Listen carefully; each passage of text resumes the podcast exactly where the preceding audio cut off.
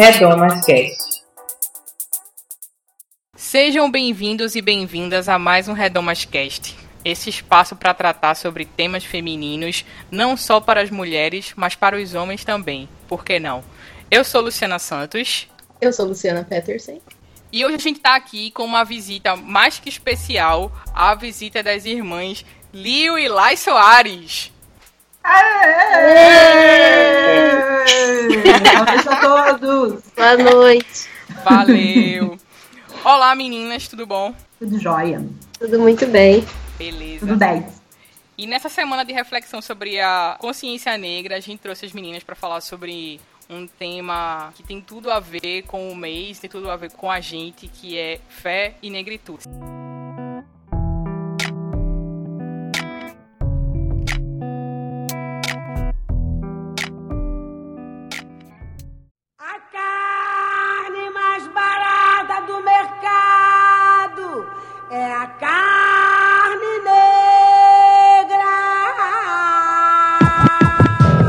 Então, meninas, eu acho que o grande público veio conhecer vocês agora há pouco, né? Todo mundo já sabe mais ou menos quem vocês são, mas eu queria que vocês falassem um pouco sobre vocês.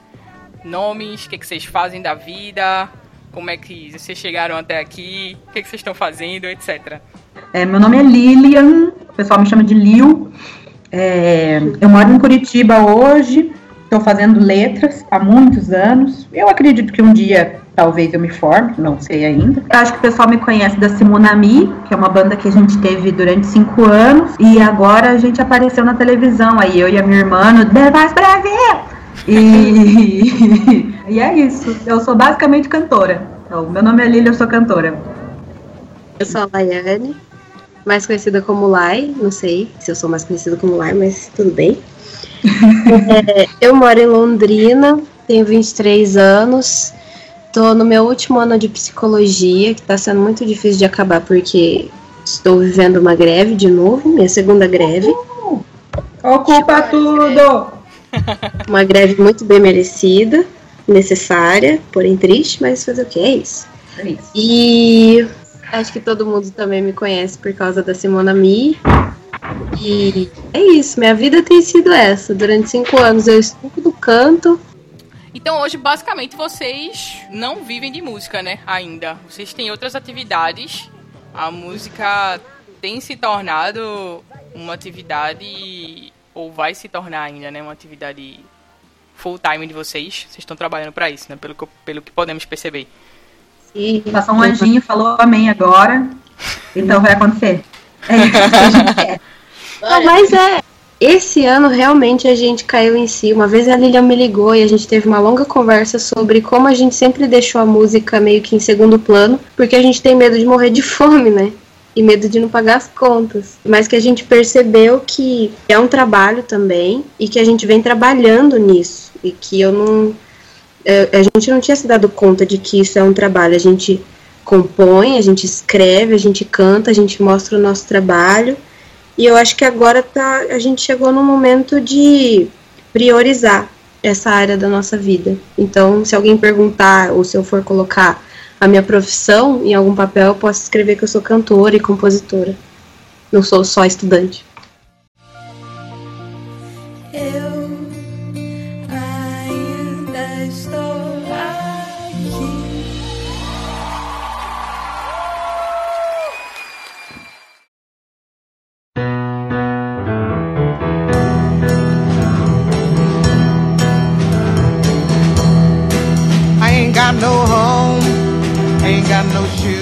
A gente sabe que a gente, como mulher negra, a gente meio que não nasce negra, né? A sociedade impõe algumas coisas pra gente. E a gente vem descobrir que a gente é negra depois de algum tempo. Às vezes com algum marco, alguma coisa que acontece. Eu queria saber de vocês como foi esse processo de descoberta da negritude pra vocês. Se vocês ainda não descobriram, eu acho que vocês já descobriram, né? Mas como é que foi isso? Tá, eu descobri muito recentemente que eu sou negra. É, foi um processo, obviamente foi um processo. Eu, como muitas outras negras que existem por aí, eu não sabia o que, que eu era. e eu alisava o meu cabelo e eu queria ser, sei lá, japonesa. E passei muito tempo, acho que minha adolescência inteira alisando meu cabelo. E quando eu não alisava, eu deixava ele preso, eu não sabia que forma ele tinha, ou que identidade eu tinha. Eu só sabia que na minha certidão de nascimento eu era parda. E só isso. Acho que foi no segundo ano da faculdade, eu sofri uma desilusão amorosa e resolvi mudar. eu mudei. E eu falei, quer saber? Eu cansei e tal, fiz minha primeira tatuagem e resolvi fazer a transição do meu cabelo. Aí eu deixei ele crescer e alisando de vez em quando, tipo, passando só chapinha para deixar ele não muito doido, né? E aí eu fui descobrindo a forma dele. Até então eu não sabia nada sobre ser negra, sobre... Na... eu não sabia nada de nada, só sabia que eu tava deixando meu cabelo natural. Com o passar do tempo, isso foi e que foi engraçado é que as coisas aconteceram em tempos diferentes e eu só percebi depois. Eu passei por cotas eu coloquei que eu estudei escola pública e coloquei que eu era parda. E pardo entra nas cotas. E aí, por eu ter passado pelas cotas, tem uma reunião que acontece, eu não lembro o nome dessa reunião, mas acontece antes do, das aulas começarem. E eu cheguei nessa reunião e tinha uma mulher negra, maravilhosa, que tava com lenço na cabeça tal. E ela chegou, sentou, e aí tinham várias pessoas. Tinha gente de tudo quanto é cor. e aí eu ouvi um longo discurso dessa mulher me dizendo que eu não era negra e que eu não era parda. E eu não tava entendendo nada. Eu não tava entendendo absolutamente nada. E aí ela contou um pouco da história dela e do antepa dos antepassados dela e de como ela sofreu. E eu, eu tava morrendo de vergonha porque pela primeira vez na vida eu não sabia o que, que eu era. E ela apontou para cada um lá falando: olha, você não é parda, você não é negra, você não é parda, você não é negra, não sei o quê. E foi falando e eu com vontade de chorar. E aí no final eu falei, moça, você me perdoe, mas como assim? Então o que, que eu sou se na minha certidão de nascimento está pardo? E, e se eu não sou pardo, o que, que eu vou dizer para as pessoas que são brancas, ou para as pessoas que são japonesas, ou para as pessoas que pertencem a alguma coisa? Porque naquele momento eu achava que eu tinha que pertencer a alguma coisa. E se eu não sou parda, o que, que eu sou? Eu não sou amarela, eu não sou negra, eu não sou branca.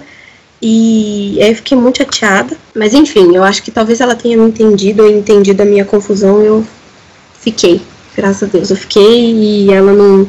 Ela validou. Eu não lembro qual que era a experiência que tinha que ter lá, mas ela teria que validar que fazia sentido eu ter entrado pelas cotas.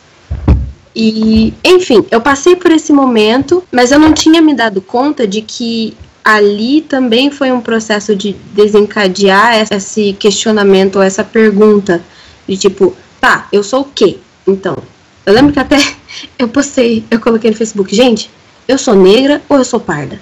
Aí rolou uma discussão bem louca, falando, não, você é negra mesmo. Eu falei, mas tá, o que que faz uma pessoa ser negra? E aí eu fui tentar procurar, e aí eu achei coisas sobre colorismo, e enfim, eu fui entrar nesse mundo doido. Mas entende como que é o processo foi longo? Porque isso foi antes de eu entrar na faculdade. E aí no segundo ano. Cinco, né? É. E, e aí no segundo ano eu comecei a, a externar isso. No sentido de, de ver o meu cabelo e de, e de ver os meus traços e de me, começar a me identificar. Então foi um processo muito longo e ainda continua sendo um processo de descoberta, porque eu não sou a maior entendedora disso. Por isso que eu tô até com vergonha de falar aqui, pra, eu não quero falar nenhuma merda. Mas de que eu sou muito nova nisso tudo. Então eu tô sempre. Eu prefiro ficar quieta e ouvir as mulheres que, que se descobriram há mais tempo e que entendem melhor é, o ser negra de que não é, é sei lá, leva em conta tanta coisa. É. Então, é um processo, foi um processo e está sendo um processo muito legal. E deu descobrir também que, que eu tinha muitas posições que, que contrariavam quem eu sou, sabe? De atitudes ou de falas, ou de, de me privar de algumas coisas, ou de mudar algumas coisas em mim, ou das coisas que eu falava, elas me eu não sei se esse termo tá certo. Eu acho que tá bem errado, talvez. Mas, mas essas coisas me embranqueciam, me, me tornavam menos negra, sabe? Uhum. Sim. Então, é, é mais ou menos por aí. Tem sido assim. Eu lembro quando a gente era criança que eu entendia que tinha gente bonita e gente feia. Sim. E eu pensava, tem gente bonita, gente feia, gente simpática, gente chata. E eu era a simpática feia. Eu era feia por, por, por uma coisa muito específica, que é meu cabelo. Meu cabelo é feio. E não é, não é, ele não existia, cabelo crespo não era uma coisa que existia. Não existia cabelo crespo, existia cabelo Não, feio. sim. Tinha cabelo feio e cabelo bonito. Esse conceito do, ah, eu sou negra e o meu cabelo é crespo, isso é muito novo, muito novo. Pra gente. Sei, é. eu acho que nem só, não, não só pra gente, é muito novo em classificações estéticas, assim. Não Sim. tinha, não tinha frizz, frizz, o que que é frizz? Até, e dentro do cabelo, a gente já pode chegar nisso depois, mais tarde, que ainda é, que é uma coisa muito pra frentex, mas dentro dessa onda do, do ser negra e cabelo crespo, ainda tem o problema do frizz, porque frizz não é frizz, é meu cabelo. Não vou É. entuchar de creme pra fazer fitagem. Meu cabelo é frizz, tem frizz pra caramba. E não, sabe? Aham. É, a gente tinha lá o cabelo. A, a nossa maior. Eu não sei, porque negro não é cor. Eu entendi isso esses Sim. tempos também. Branco também não é cor. Eu não sei ainda direito o que é. Parece até então que é origem, que é de onde eu vim e que preço eu paguei. Tem mais a ver com isso do que com cor de pele. Porque a gente não é. Eu não sei, não dá pra pegar uma paleta lá da Souvenir e pôr do meu lado pra dizer o que eu sou. Na minha certidão tá escrito que eu sou branca. Daí eu fui ler sobre isso, eu li algumas coisas na internet sobre como, a- como era ofensivo para um médico na década de 80 marcar na tua certidão que você é negro, e o médico querendo te ajudar, querendo ajudar tua mãe, mesmo sabendo que você era preto, escrevia lá branco, que é para dar um grau, para dar uma felicidade na sua vida. Não sei se isso procede, se é lenda, eu sei que olha pra minha cara, né? Daí tá escrito lá, branca, na minha certidão, e pardo na da Laiane. Nós somos duas mulheres negras. Nosso nariz diz isso, nosso cabelo diz isso, nosso pai diz isso. É só olhar pra cara dele. O pai é nordestino e a minha mãe é carioca. E a minha mãe também tem cabelo crespo, como a minha avó, meus tios. Mas a gente nunca conseguiu enxergar isso direito, porque a mãe sempre alisou, né, Lai? Sim. Eu acho que ela parou de alisar quando eu nasci e depois ela deu uma parada quando você nasceu. Acho que não podia, né? Muito química. É, daí toda vez que ela tá com foto grávida ou foto da gente criança, ela tá com cabelo bem curto, bem curto, batidinho assim, quadradinho. Então, quando a minha mãe também não teve esse, esse ela não passou por esse processo de aprender a pentear nosso cabelo, não existia esses cremes. Ah, creme de cabelo cacheado era um creme mais forte, que era pra você poder passar o pente fino assim, e ele ficar mais duro. Era gel, né? Era tipo gel, exatamente. Minha mãe contava que quando ela era mais nova, eles passavam, tipo, gordura de. Óleo acho de que era cozinha, óleo de gordura, cozinha, gordura de porco. É, é isso. É. Então, esse processo de descoberta da negritude é um processo que acho que nunca vai acabar, não. Porque a gente descobre primeiro que a gente não é feia, que a gente é negra, que é diferente. Mas que no Brasil, não sei como é no resto do mundo, parece que ser feia e ser negra é sinônimo.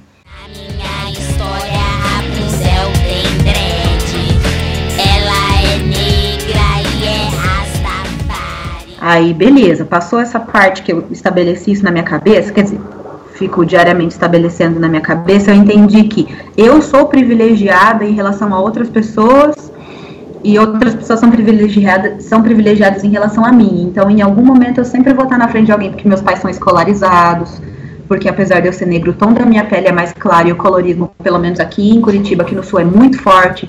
Então, eu sei que tem amigas minhas que são mais seguidas na farmácia do que eu. Então, eu só sou seguida na farmácia no mercado quando eu tô com o Gian, e dependendo da roupa que eu visto.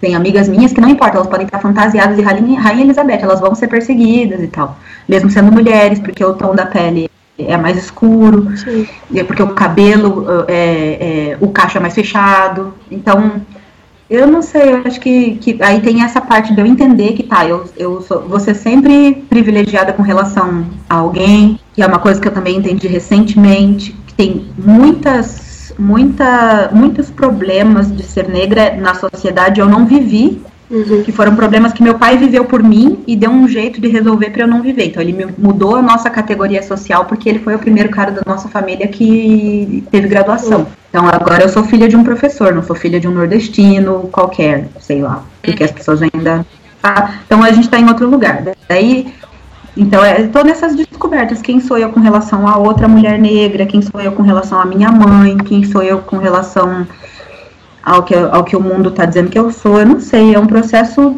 lento. Eu entendi agora que eu posso usar meu cabelo como eu quiser, isso é muito bom, que eu não preciso ficar assistindo vídeo de fitagem, só se eu Uhum. quiser. Porque rola essa outra ditadura, né? Não sei se eu tô fugindo da pauta, É, mas não, né? sim também, porque, por exemplo, é, eu posso também, se eu quiser, alisar o meu cabelo.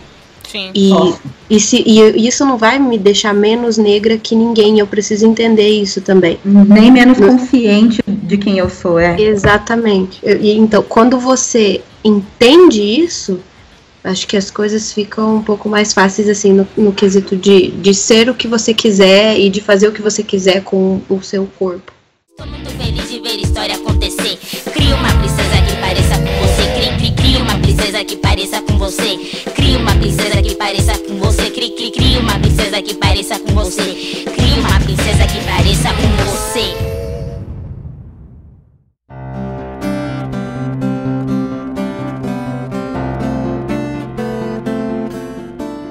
Tem uma música de vocês que vocês Sim. falam que meus olhos dão voltas no próprio eixo e não são da cor que eu quero, né? Isso eu vejo muito, tipo, né? Por que não são da cor que eu quero? Por que, que eu não quero olho dessa cor, né? Aí, a segunda pergunta, ela fala mais ou menos sobre o que a gente já conversou. A sociedade já tentou embranquecer vocês em algum momento? E se o negro já nasce sabendo o que é racismo? Eu acho que preto já, na- já nasce sabendo o que é racismo, só que ele não sabe o que é racismo. Pois Ele é. já, ele já nasce sabendo que tem alguma coisa errada com ele, mas ele não consegue descobrir o que ele é, o que, que é, porque que racismo é crime. Então, ele- ninguém fala que é racismo. O pessoal fala que é o boneco, é o jeito que anda, que é a roupa. Não é que é o seu jeito, você é meio louquinho. Não sou louquinho, eu sou preta. O pessoal fala que é personalidade. É, preto já nasce sabendo que é racismo, sim. Ele só não consegue dar nome pra isso porque ninguém assume que é, né, racista. Então é muito difícil uma pessoa falar assim, ah, eu sou racista mesmo, eu não gosto de preto. Daí você vai entender por que a pessoa não gosta de você. Mas até então eu. Teve várias situações que depois de adulta eu entendi que não era porque a pessoa me achava chata, ou porque eu era gordo, porque eu era feia. Porque eu era Engraçado isso. negra. É, é depois que eu fiz a conta, eu falei assim, ah, agora eu entendi.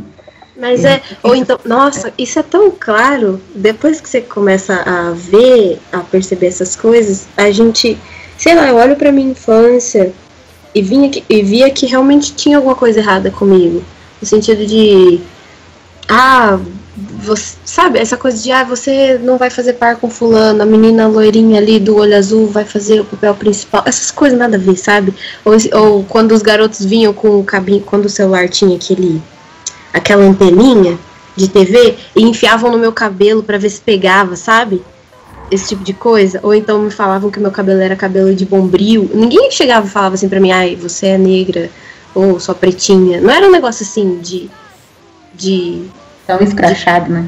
É, não era escrachado. Era uma coisa assim mais tipo, ah, você é feia. Por quê? Ah, sei lá. Você é feia. E é isso. Velado, né? E é um negócio, assim, é, é, esse negócio da sociedade tentar embranquecer a gente, é um negócio. Foi, eu estou muito feliz de conversar com vocês sobre isso, porque talvez seja um jeito de eu dormir em paz hoje. A gente apareceu na televisão uma vez, em rede nacional, num canal poderoso e tal. E que as pessoas veem, que o brasileiro médio assiste. Todo brasileiro médio assiste. É muita gente atingida. E aí essas pessoas notaram a nossa existência, e eu fiquei muito feliz com isso, porque elas homologaram a gente como cantoras, né? Então falaram assim, essas duas irmãs são cantoras. Isso ganhou mais força dentro de nós. E a- parece que a opinião popular aprovou a gente como duas irmãs que cantam. E a gente recebeu muitos elogios. E aí as pessoas começaram a procurar a gente nas redes sociais e nos adicionar. E eu pensei, puxa, eu vou, vou aceitar todo mundo, né? Porque que coisa boa essas pessoas querendo dar carinho pra gente, dizer como elas gostaram da música. E é uma música muito emocionante, foi uma apresentação emocionante. E aí eu comecei a aceitar as pessoas, assim. Eu reparei que quando eu entrava na rede social, eu via muita postagem racista. Eu falava, gente, mas eu não tenho um amigo assim. E aí eu percebi como eu tava numa bolha e como o brasileiro médio é racista, mas não comigo, porque eu não sou preta, eu sou cantora. Daí a pessoa É isso. que odeia gente negra, que não gosta de gente negra, que diz que quando a gente luta pelos nossos direitos, a gente tá de mimimi, que não entende o que foi o processo de escravidão, não entende o que é ser negro na sociedade, não entende que eu sou seguida na farmácia e ele não. Ele não consegue fazer essa conta. Ele acha que, que eu não tenho que receber nenhum tipo de direito. Ele acha que a sociedade não deve nada para a mulher negra, nem para o homem negro. Mas ele me acha o máximo. Daí ele acredita que ele pode me adicionar e que eu não, na verdade, que a, partir do momento em que eu apareço na televisão e eu sou artista, eu não sou mais preta, eu sou branca. Ou você não é nada, né? Você é só artista. Artista. É. É, é como se fossem duas realidades, né? Tipo, a realidade virtual, ou a realidade do, do reality show, a realidade do programa, em que vocês aparecem uma vez na semana e ali, beleza, cantaram lindas, aí que emoção, etc. E a realidade do dia a dia, em que o cara pega um ônibus com um cara negro e, enfim, quer passar na frente e o, o cara. Enfim, porque essa pessoa tem mais direito do que eu, ou tem um, um direito igual ao meu, quando ele não deveria estar aqui, né? Essa é a, a Uhum, é realidade real, se é que podemos dizer assim, né? Acho que as pessoas ainda não não conseguiram compreender assim é, que vocês são pessoas e que vocês andam na rua como todo mundo, pegam ônibus como todo mundo, ou não, sei lá, que vocês andam aí de limusines, carros, enfim, milhões na conta, né? Que a galera acha logo isso, né? Ai, milhões na Isso. conta. É, exato. Estamos rica, aparecemos na TV e já era. É, exatamente. E é, é- é- é complicado porque eu fico pensando, tá, a pessoa tem, ela liga a televisão e ela, por mais maquiada que a gente esteja, por- a pessoa, ela olha duas irmãs negras, ela olha duas irmãs de cabelo crespo, com um nariz indígena. Ela olha, e- ela olha pra TV, ela vê isso, ela não vê duas Gisele Bündchen. E ainda assim, e aí ela olha pra ela mesma e ela pensa como ela tem ódio de gente negra e ela faz esse movimento de me enviar um pedido de amizade e de me mandar uma mensagem de carinho. Mas aí no feed de notícias dela, ela escreve lá, nossa, essa, mama- essa macacaiada, odeio gente negra, pessoal folgado, eles querem tudo que é nosso. E eu penso, será que ela não entendeu quem. Porque eu não, não entendo aonde está essa lacuna, sabe? E eu acho que é isso, é é essa tentativa da sociedade de embranquecer o negro quando ele está no entretenimento. É aquele estereótipo, né? Porque o negro ele serve, a mulher negra ela serve para transar, serve para me entreter. Então essas duas aqui, elas não são sensuais, então em que categoria que elas estão? Elas estão no entretenimento, elas são as minhas, não sei. Sim. Eu, sei Nossa, lá. eu tava hoje- pensando agora, poxa, a gente sofria antes também porque a gente não se via representada em lugar nenhum. E hoje a gente vê muitas mulheres negras falando e tendo voz e, e estando lá por nós. E a gente vê um caminho. Mas aí você vê que, mesmo assim, as pessoas. Que, que loucura, né? Porque daí você vê uma mulher negra lá, ela conseguiu um, um lugar, uma posição em que ela pode falar. E mesmo assim eles não colocam, às vezes eles não colocam ela como uma mulher negra, que é o nosso caso, sabe? No sentido, a gente tá lá e também vieram muitas pessoas, muitas mulheres negras fa- vieram falar com a gente, no sentido de que elas se identificaram. Então, ao mesmo tempo que você tem alguém forçando e negando isso, e querendo te colocar num lugar em que você não é nada e você não representa nada, você só representa uma música que tocou e transformou. E existem mulheres que conseguiram enxergar alguma coisa em você e que conseguiram se identificar, sabe? É, sei lá, uma luta muito grande. Me gritaron negra. Negra, negra, negra, negra, negra, negra, negra. ¿Soy acaso negra, me dije? Eu não vou falar nada diferente do que a gente sempre falou, diferente do que a gente sempre viu. Eu sou uma mulher que calhou de ser negra, de nascer negra, e eu tô identificando o que isso significa pra mim. Eu não tenho. É, então, aí tem todo o movimento, eu tenho que saber toda a nomenclatura. Eu não sei toda a nomenclatura. Então, eu não, eu não sei. Tem muitas coisas que eu não sei e eu não tenho obrigação de saber também, no sentido de, de que se eu, se eu não souber, eu não posso falar, sabe? Eu não posso falar do que é a vida de uma mulher negra na favela, porque eu não moro na favela, eu, nunca, eu não nasci lá. Então, eu não posso falar o que, que é a vida de uma mulher negra na periferia, porque eu moro hoje no centro. Então, mas eu posso falar o que, que é a vida de uma mulher negra no centro, indo no shopping e a mulherada trocando a bolsa de lado, sabe? Isso eu posso falar. Eu não sei. Eu acho que, que hum, essa questão da representatividade é um processo de encorajamento bem legal. E quanto mais preta aparecer, melhor, sabe? E a gente tem que falar sobre isso. neguinha.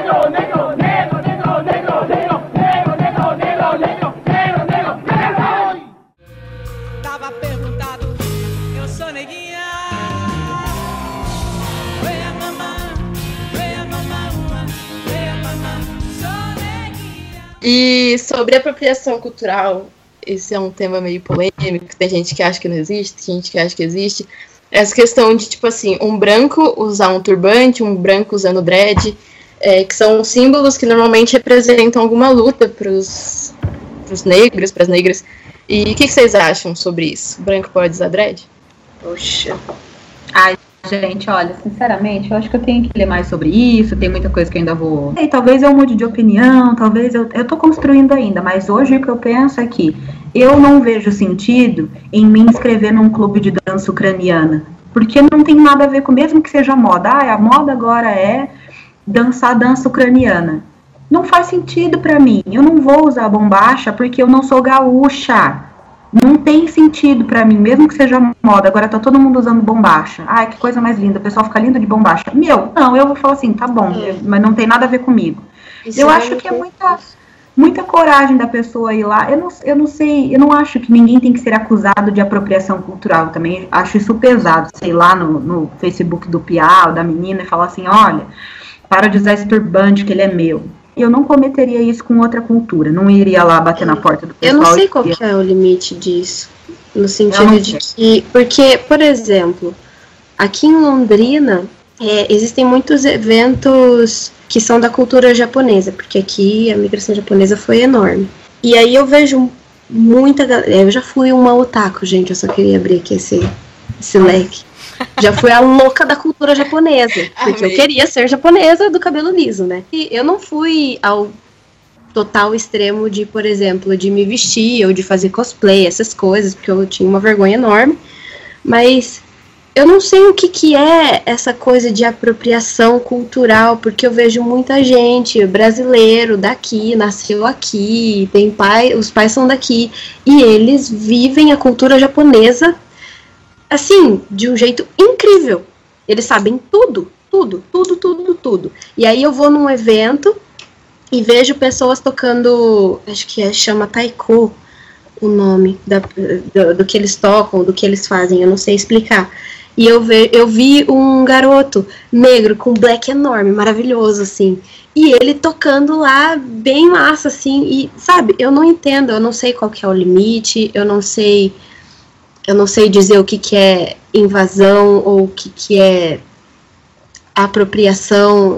Eu É não- porque lá, eu não sei, eu acho que é um processo diferente, porque ninguém foi lá no Japão dizer que a cultura, que o que eles viviam não era cultura, era demônio. E isso aconteceu com a gente, entendeu? Então eu acho que é, a gente está vivendo um processo de resgate da nossa origem, que é um processo lento, de muita investigação histórica, que ainda não, não terminou de acontecer. Então, o japonês, o oriental, ele tá lá passando de pai para filho a cultura dele, ninguém fala que aquilo é demônio. Nenhum evangélico vai lá bater na porta dele e falar assim, olha, essa, é, Mas, gente- é, eu não, eu não, eu não vejo o, o, o evangélico. Oi, foi mal, desculpa. Não, tudo bem. Eu não vejo o evangélico batendo na porta do budista, falando assim, sua religião é um lixo, você é do demônio, você tá endemoniado, mas eu vejo muita gente batendo em porta de terreiro fazendo isso, sabe? Então, eu, eu- é um processo, eu entendo, mas eu acho que é um processo um pouco diferente, porque alguém interrompeu o nosso passar de pai para filho, entende? Sim. E quando você vê, tipo, um branco de dread, as pessoas normalmente acham bonitinho, né? Ah, estilosinho. Quando você vê um preto de Moderno. dread, é, é então. Vê um Maloqueiro. preto de maloqueiro, um mendigo. Você vê um preto de terno e gravata, você acha que ele é da Universal, é porque é impossível um cara desse ser advogado. Não pode? Como que preto vai ser professor? Não tem como. Se o preto tá, tá, tá de terno e gravata, ele tá vendendo perfume. Claro, negra. Negra, negra, negra, negra, negra, negra, negra. ¿Soy acaso negra, me dije? Sí, Eu trabalho num lugar bem legal, que eu adoro trabalhar. E eu trabalho junto com uma colega, e nós duas, às vezes, vamos trabalhar de cabelo solto, às vezes a gente vai trabalhar de cabelo preso. Aí uma pessoa importante lá do meu trabalho, quando ela vai para lá visitar a nossa unidade, o lugar onde a gente trabalha, ela olha para mim e diz que vai jogar piolho no meu cabelo. Sim, sim. E ela nunca fala por quê. Pois é, e ela olha pra minha colega, que não tem o cabelo crespo, não fala nada. E aí eu penso, eu já pensei muitas coisas, eu pensei assim, ah, é porque eu tô com cabelo solto, ela gosta de cabelo preso, mas a minha colega também tá de cabelo solto, por que, que ela não joga piolho no cabelo dela também? Mas ela quer jogar piolho no meu cabelo. E ela acha que ela é muito engraçada. E ela acha que isso é uma piada, e ela acha que tá tudo ótimo, que tá tudo bem. Mas ela não me chama de negra, ela não fala que meu cabelo é ruim, ela não fala nada. Ela olha pra mim e fala assim, vou jogar um piolho no seu cabelo. Às vezes eu penso que a gente tá avançando tanto, mas às vezes eu acho que não, eu não sei. Capa de uma Vogue, né? Que foi, tipo, tema África. E daí só tinha mulher branca de turbante. Não, e essa agora, essa recente, pô, da Maria Filó, não sei se vocês viram, das estampas, que era pra homenagear um, um artista plástico, Debré, que ele fazia retratos do Brasil no século XVIII, e uma das estampas da camisa era justamente, tipo, negros fazendo trabalhos escravo, negro levando chicotada, enfim, na estampa da camisa. Hum. Isso Gente. mês Deus. passado, mês passado agora. E alguém viu a camisa na tipo a camisa já tava na loja, já tava à venda. Tipo, uma pessoa foi olhar a camisa, olhou assim, tipo, que merda é essa? Aí postou, né, nas redes, que a galera tem que postar na rede, social. Isso foi tipo um estardalhaço, assim, tanto que levou a marca a tirar a coleção de circulação. Tamanha foi a repercussão. Não, na verdade, não era nenhuma, eram várias estampas polêmicas, assim. Não sei o que, que passa na cabeça das, dessas pessoas quando fazem esse tipo de coisa. Porque é uma coisa estudada, é uma coisa pensada. É uma coisa que passa por Como que ninguém parou, né, Passou no meio por do várias processo. mãos. É. Exatamente. sabe? Como que ninguém falou assim, ei pessoal, não sei se vai ser bom. Ninguém, ninguém, de uma equipe, sei lá, de 20 pessoas, ninguém falou assim, ó, pessoal, eu não sei. Eu também sou racistão aqui, acho que tá tudo lindo, mas eu acho que não vai dar boa. É, eu acho que Sabe? isso aqui não vai rolar, galera. Não, não tem ninguém pra chegar assim. É que às vezes tá tão entranhado também que, tipo, pra branco é difícil perceber que ele tá sendo racista. Assim como É pra muito. homem é difícil perceber que ele tá sendo machista, né? Sim.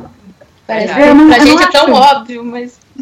É, eu não acho que todo racista é vilão e que existem monstros. Tem um problema social aí, tem uma, uma coisa colada que a gente tem que descolar, sabe? Que é um processo lento e devagar. Eu ainda falo que eu quero esclarecer as coisas. Eu falo que tá, alguém tá tentando denegrir a minha imagem. Eu sou toda denegrida, gente, porque eu sou negra. Claro que eu sou denegrida. E que bom que eu sou denegrida. Quero ficar denegrida pra sempre. Não quero esclarecer nada. É verdade. Exatamente, tá entranhado. É um processo, né? Ah, o cara, essa mulher que quer jogar piolho no meu cabelo, ela me odeia e odeia todo negro. Ela pensa assim, ah, esse cabelo dessa Eu gosto tanto dessa menina, mas esse cabelo dela tá tão bagunçado, eu queria tanto arrumar, porque pra ela, ela parou lá atrás naquele lugar do feio e bonito. Que bonito é liso e feio é crespo. Não é porque ela me odeia, porque ela, nossa, preto, quero que todos morram. É porque ela pensa assim, ah, eu gosto tanto dessa menina aí. Se ela arrumasse esse cabelo, porque, desarrum... porque crespo é desarrumado. Então é um Exatamente. processo. A pessoa que acha uma pessoa, às vezes, é- vê lá uma foto de uma mina de cabelo crespo, de cabelo liso e acha uma feia e outra bonita, nem ela sabe dizer direito o que, que é. É desgastante pra gente ficar apontando às vezes, né? É, É. machuca.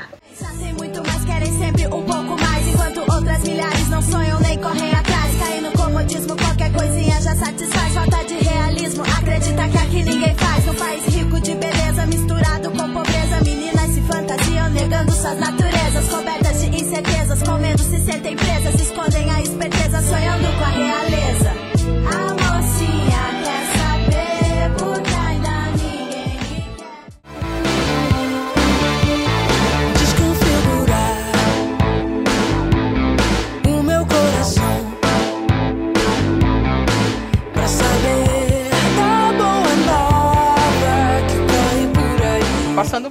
agora para o campo da fé, como é que funciona para vocês o processo de afirmação da negritude dentro dos espaços de fé? Ai, gente, não sei, acho que não funciona. Eu acho que a igreja não entendeu nem que tem mulher dentro. Eu não sei, sinceramente, eu sou a pior pessoa pra dizer isso agora, porque eu tô num momento de tanta decepção. Decepção, ai, tô chateada com a igreja, desviei.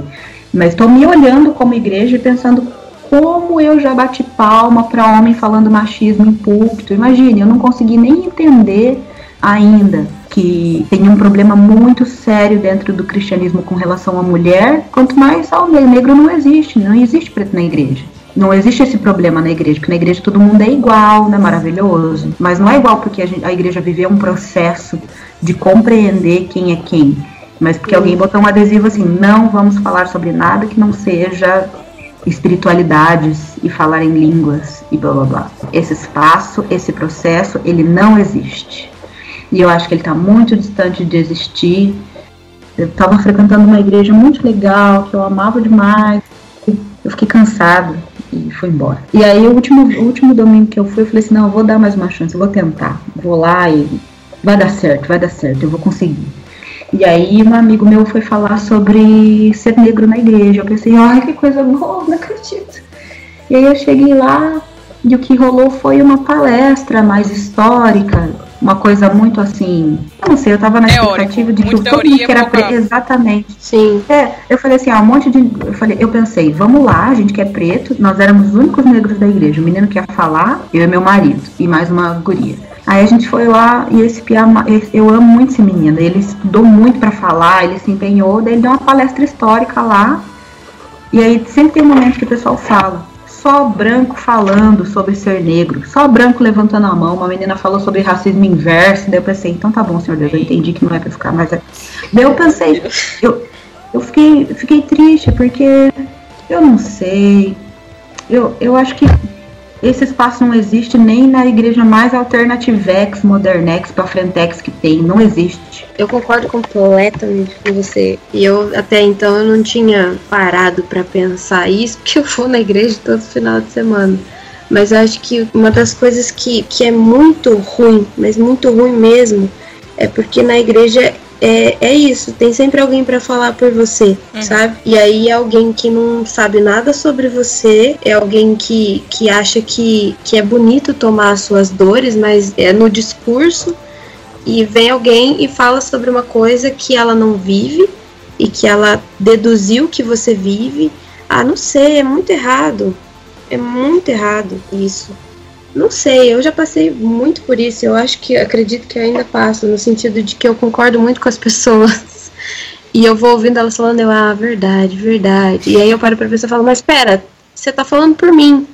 Eu devia estar falando. Eu vivo isso aí. Eu sei disso aí. Pelo menos um pouco, sabe? Uhum. E na igreja tem muito disso em todos os aspectos. No sentido de, ah, eu sei o que você tá vivendo, você tá em pecado, sabe? É alguém me acusando e alguém me salvando. E não é Deus, sabe? É a pessoa. Além do que vocês comentaram de que realmente não existe essa questão da afirmação da negritude, coisa que eu concordo muito, tem uma questão que a gente já comentou antes, que é sobre a cultura negra ser considerada a cultura do diabo, né? Cultura do demônio. Exatamente. E assim, Uhum. é, quando a gente tenta trazer um pouco da cultura negra para o espaço de fé, é, não, não é visto com bons olhos, né? O pessoal já coloca um, um freio assim, tipo, opa, isso aqui tal, vai mexer com isso. Ah, por exemplo, a questão do de turbante, do dread, essa questão do empoderamento negro, do deixar o cabelo do jeito que é e tal.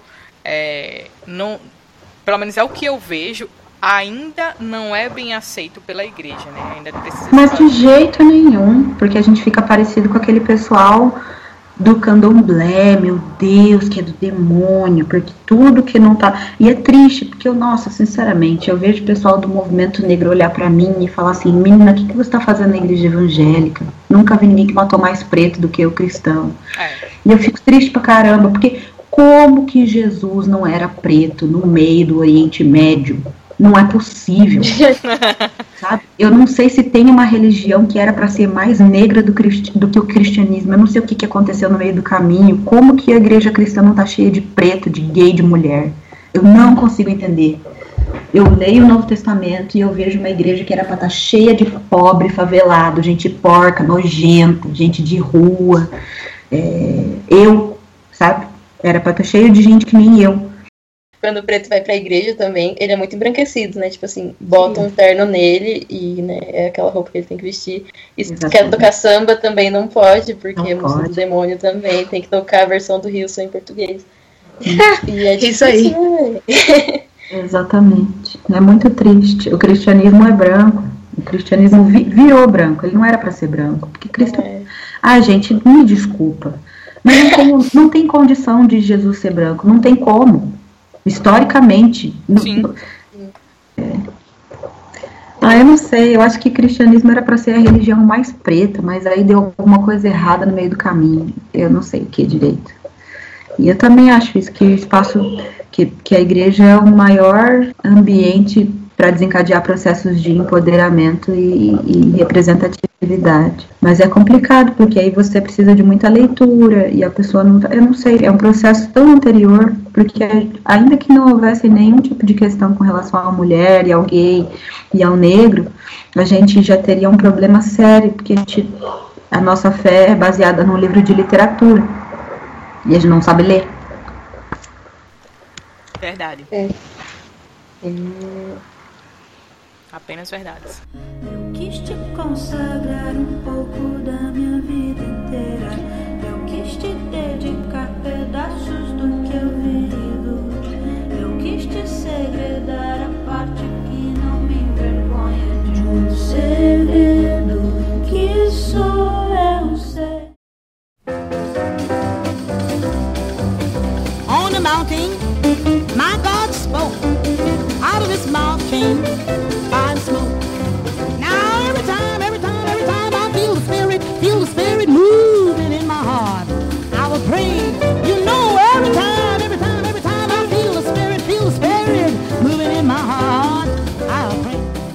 gente sabe que na Bíblia tem muitos personagens negros e negras, mas às vezes a gente não sabe disso, ou porque não contaram pra gente, ou porque a gente leu errado, ou a tradução tá meio ruim. E, aí, é, como vocês enxergam essa questão da representatividade da mulher negra da Bíblia? Vocês acham? Vocês conhecem alguma história de mulher negra? Conhece lá? Por exemplo, Cantares 1.5 tem um texto que fala é, Eu sou negra e sou formosa. Mas na verdade, a maioria das traduções está escrito. aham, apenas Gente, negra. estou em choque. Sim, tá escrito. Nas, nas traduções, normalmente fica Eu sou negra, eu sou morena, mas sou formosa. A tipo tal da assim, moreninha. a moreninha. Exato. Eu já comprei tanta briga na internet por causa desses mas depois de um sou negro. Uhum. E é tipo muito questão de tradução apenas, sabe? Porque o termo seria muito mais normal colocar aí. Mas porque a gente não colocou mesmo. E aí, o que, Ah, que vocês eu- acham? Toda vez que me contava alguma história que envolvia mulher na Bíblia, eu imaginava elas brancas. Eu nunca parei pra pensar na mulher negra dentro da Bíblia. Eu não sei por que isso. Quer dizer, eu sei por quê, né? Mas. Ou então era, era aquela mulher que tinha os cabelos negros, ondulados e compridos. Mas que no fundo ela era. No fundo, ela era branca. Então eu nunca. é, não sei.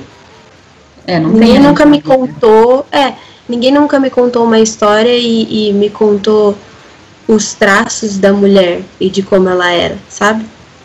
A gente aprendia as historinhas, as histórias básicas da Bíblia, que geralmente eram com homens, as que a gente sabia que era com mulher, a Esther, é, a Ruth. É, pra mim, elas sempre foram brancas ou então aquelas queimadinhas de sol. Pronto. Só. Eu, eu Queimadinha nunca me vi na sol. Bíblia. É, é, é isso. Ótimo. Eu nunca me vi na Bíblia. Nunca. Isso aí eu posso lhe afirmar. Mas Eu não me encontro na Bíblia, não. Nunca imaginei, eu também nu- nunca imaginei que pudesse, que essa mulherada que eu sei que existe, nunca imaginei que elas pudessem ser pretas, não. Faz todo sentido, né? Porque a Bíblia toda, todas as histórias se passam no Oriente Médio. Sim. Sei lá, É, E lá não é, não tem japonesa nem alemã. Já começa por aí. É. Aham. Meu, desde, desde do, do- do- da, da história de Adão e Eva, a gente sabe, né? Não, não tem. Não tem. Gente Mas é pior que tem, gente. Eu fui Então, ler tem- dias pra é. Semana da Negritude no Redomas. E daí eu fiquei, tipo, impressionada de quanta mulher negra tem que Fala fiquei, pra tipo, nós. nossa, Conta aí então, amiga. Por Agar. favor, põe na roda. tem a... então, tem Agar, que era. Vocês lembram dela? Da EBD? Era, era do Abraão lá, não Do foi? não Abraão, é? sim. Sim. é, ela foi meio que desprezada, né? E tal. Aham. E aí, de repente, Deus dá uma promessa pra ela que é, tipo assim, comparável com a de Abraão, sabe? E Uhum. foi uma, uma- um evento que a gente teve aqui em Labras, que uma mestre em ciências da religião falou pra gente. E eu fiquei tipo, what? Como assim? Né?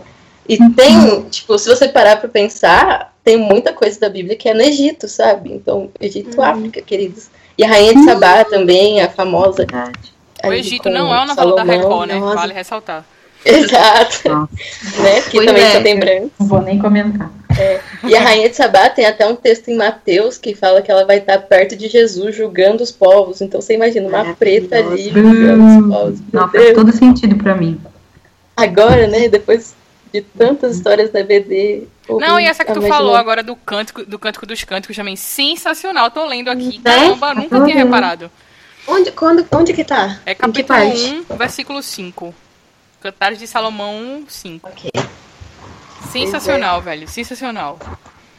Eu acho que falta a gente resgatar essas mulheres, né? Porque a gente segue reproduzindo, dando aula na EBD e não falando disso.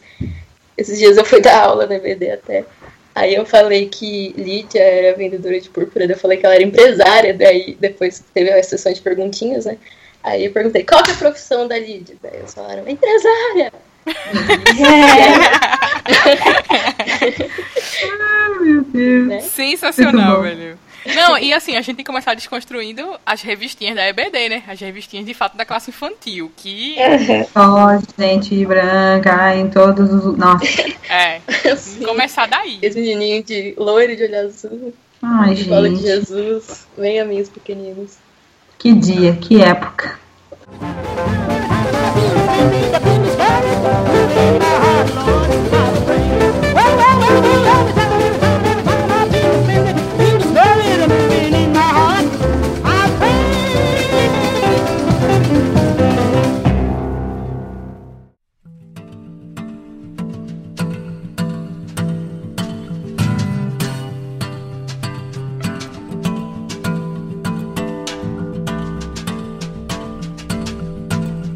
Qual vocês acham que é o papel da comunida- das comunidades cristãs no empoderamento das mulheres negras? Uma coisa que, que a gente sempre fala é que o papel da igreja foi importante pra gente no sentido de ser um ambiente em que a gente podia experimentar.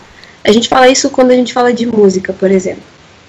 Experimentar as coisas. Então eu aprendi que eu, eu descobri que eu tinha uma voz porque me deixaram cantar lá. Aprendi a interpretar algumas coisas por causa da EBD. Então a gente aprendia algumas coisas da história. Então, querendo ou não, a igreja foi um espaço em que eu podia experimentar algumas coisas. Então, eu acho que um dos papéis da das comunidades cristãs seria esse de dar espaço, não precisa de muita coisa, meu. Dar um espaço no sentido de instigar, sabe? Não de simplesmente largar todo mundo lá e vai, vai aí, sabe? Eu não sei se eu tô falando merda, se eu tô falando coisa certa, mas eu acho que um papel legal seria assim, dar o espaço para a mulher se descobrir mulher e não e se descobrir negra e de, por exemplo, ah, eu aconteceu que eu me descobri vivendo uma vida de estudante na faculdade. E eu poderia ter me descoberto vivendo uma vida na igreja ou num espaço em que me desse essa, essa liberdade, de certa forma, de, de eu poder falar sobre isso e de eu não me sentir envergonhada de perguntar sobre isso ou envergonhada de, de levantar minha mão e falar sobre isso, sabe? E eu sei que, que eu tive muita vergonha. Ainda tenho muita vergonha de falar ou de perguntar coisas nesse espaço, numa comunidade cristã. Por exemplo, acho que isso também deve ter acontecido com o nosso amigo quando ele foi falar do ser negro, de ter vergonha de não levar um argumento melhor. E aí ele se preparou pra caramba quando ele só precisava falar da vida dele, sabe? E quando ele Eu só acho que, precisava falar é, do que ele vivia, não sei se eu tô falando. Essa coisa da vergonha é muito real. Eu não sei, eu tava, tava hoje dando uma olhada na internet e vendo as pessoas novas que eu adicionei. E um do- uma das publicações mais racistas que eu li partiu do perfil de um cara negro e ele falando que ele é negro. Aí eu coloquei em questão, falei, cara, mas isso aí dá cadeia, não sei se você sabe, isso é crime, racismo é crime.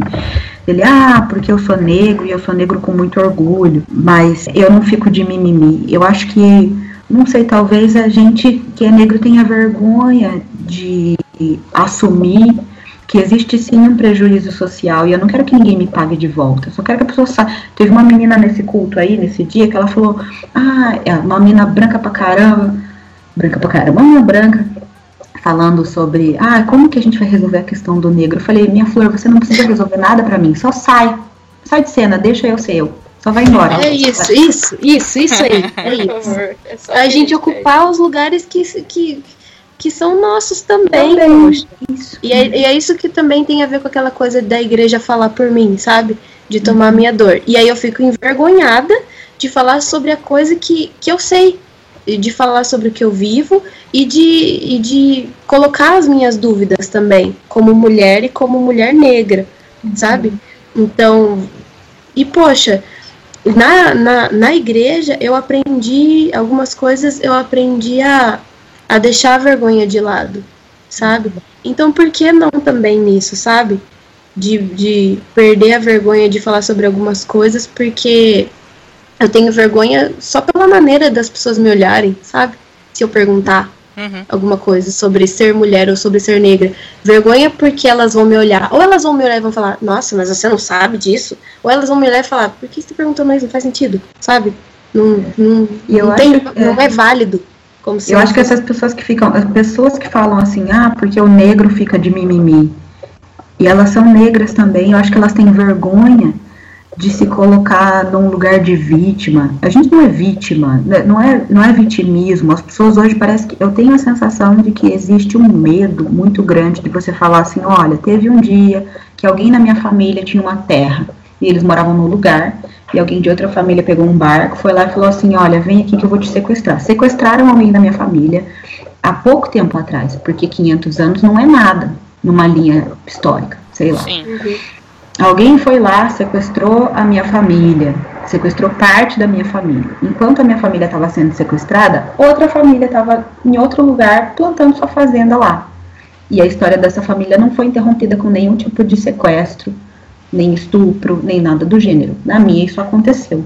Eu não acho que meu vizinho me deve alguma coisa por isso, mas eu acho que ele tem que sair do meu caminho porque eu preciso resolver essa situação. Então, eu tenho uma situação para resolver com relação à minha família. Eu não sou vítima de ninguém, eu não quero chorar para ninguém, eu não quero que ninguém faça nada por mim. Quero, inclusive que as pessoas parem de fazer coisas por mim. Porque eu acho que o problema todo é esse. Eu não quero que ninguém resolva nada para mim, só saia da minha frente, por gentileza. Porque eu vou resolver um problema da minha família. Do pai, do pai, do pai, do pai, do pai, do meu pai. Então, eu vou resolver isso aí pra mim, pra minha história que passou e pra minha história que vai vir.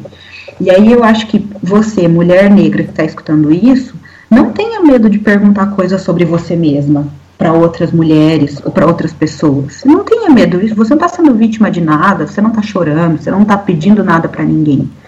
Você está pegando o que é seu. Então, não, eu, não, eu não sei se eu estou falando besteira, mas hoje eu en- entendo a, a minha vida assim. Então, esse menino que publicou na internet lá que negro fica de mimimi, ele sendo negro, eu sinto que ele tem medo do que os amigos dele vão pensar dele. É, ele tem medo de ser colocado num lugar de frágil, quando na realidade ele tem que ser forte, porque apesar da so- aquele discurso da meritocracia, eu acho que o cara que acredita nisso, ele só tem medo de ser visto como uma pessoa fraca que quer ajuda, sabe? Sim. Eu não preciso de ajuda, eu só preciso que vocês saiam da minha frente. Não, eu não quero ninguém falando por mim, eu não quero ninguém fazendo nada por mim. Só me abra espaço, sabe? Que a igreja não entrando no caminho já tá ótimo, sabe? A igreja parando de atrapalhar. Eu, eu não acho que, que as comunidades cristãs tenham que fazer alguma coisa. Acho que elas têm que É. parar de fazer coisas por É mim. isso. Só deixa. Só deixa, deixa que a gente faz, sabe? Me deixa. Me gritaron negra. Negra, negra, negra, negra, negra, negra, negra. ¿Soy acaso negra? Me dije. Eu tava Sí, conversando com uma amiga outro dia sobre as comunidades pentecostais e como as mulheres, como elas chegam em lugares que às vezes as tradicionais, mas assim, não chegam, né? Tipo, você vai no topo da favela, lá tem uma igreja pentecostal, uma né, pentecostal. E como lá as mulheres negras têm um papel de força, sabe? Como elas têm aquele negócio de, ah, uma oportunidade para a irmã e tal. Lá elas têm oportunidade. E isso eu acho que é empoderamento também. Às vezes a mulher tem, tá com a vida toda ferrada, o filho lá tá vendendo droga, ou morreu atirado pela polícia, tá sofrendo violência, às vezes ela apanha do marido, mas ali ela tem a oportunidade de falar com Cristo, sabe? Ali ela tem a oportunidade de cantar para Cristo, adorar a Deus. E, e ali ela é portadora de algum poder diferente do homem, né? Ela, é- ela, é- tem, ela é a dona de algum poder diferente dos outros. Isso é muito legal. Ela, Nossa, a irmã fulana tem uma revelação. e ela é a irmã da intercessão, porque ela é poderosa. E a voz dela é poderosa. E quando ela ora. Isso é muito didático.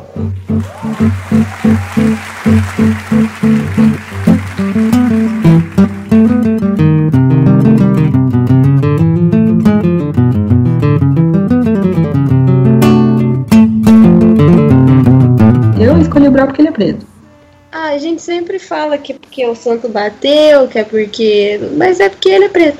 Ah, já Ah, eu, eu acho que é porque.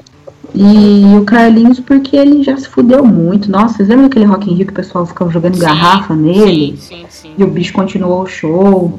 E a gente ama os tribalistas. Falando pela gente, a gente eu amo os tribalistas, gosto muito. E Ah, aí- Jaiô!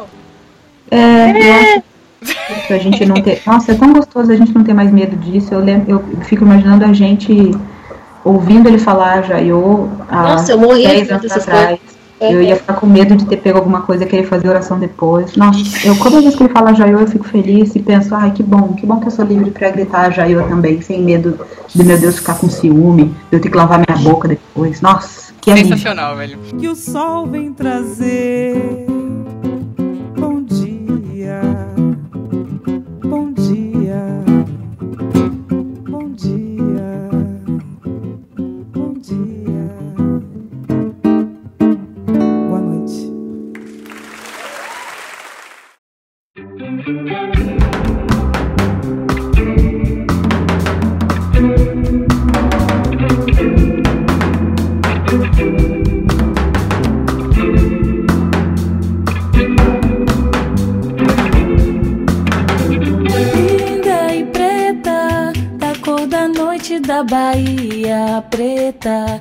Então, meninas, foi um prazer ter vocês hoje aqui conversando com a gente. É, de verdade, foi bem esclarecedor e bem surpreendente. Muito obrigada mesmo, Liu e Lai, pela disponibilidade de vocês. A gente sabe que vocês estão agora bem corridas. E valeu mesmo por ter se- terem se disponibilizado para estar com a gente aqui essa uma horinha conversando sobre esse tema que é tão relevante e tão em construção ainda. Ai, poxa, a gente tá. Eu tô muito feliz, muito honrada. Gente, ó, vocês que ouviram, se vocês tiverem contribuições pra fazer, coisas que a gente precisa ler, nós estamos nesse momento, por favor, vamos trocar, vamos dividir. A gente tá crescendo, tá aprendendo ainda também. Isso aí. Também tô muito feliz, porque, sei lá, conversa é sempre muito bem-vinda. E quando a gente conversa, a gente se ouve e a gente chega a algumas. Não chega a conclusão, que é mais legal. A gente discute, chega a algumas reflexões e vai sempre. É uma coisa sempre em construção. Então, muitíssimo obrigada por esta oportunidade. Aí, que bom. Nossa, eu que agradeço. Acho que hoje eu vou dormir em paz. Que bom. Amém. É bom. É isso. Tem idomas, né? e a Jaiô. E a Jaiô. Valeu, Nem acordo sol de manhã cedo acorda. Meu mundo começa só depois que te encontrar.